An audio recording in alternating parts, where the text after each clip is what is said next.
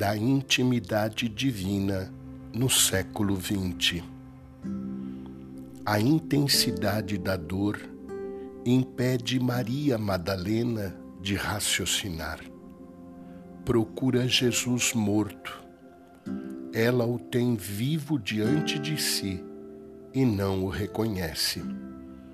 Mas ei-lo que a chama pelo nome Maria.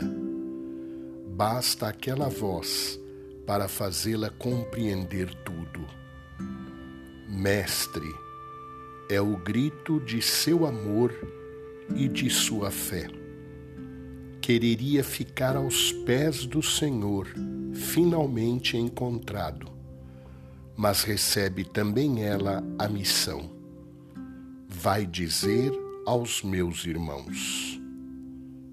Como Madalena, também todo cristão deve ser mensageiro da ressurreição, não tanto por palavras, mas trazendo em si os seus sinais.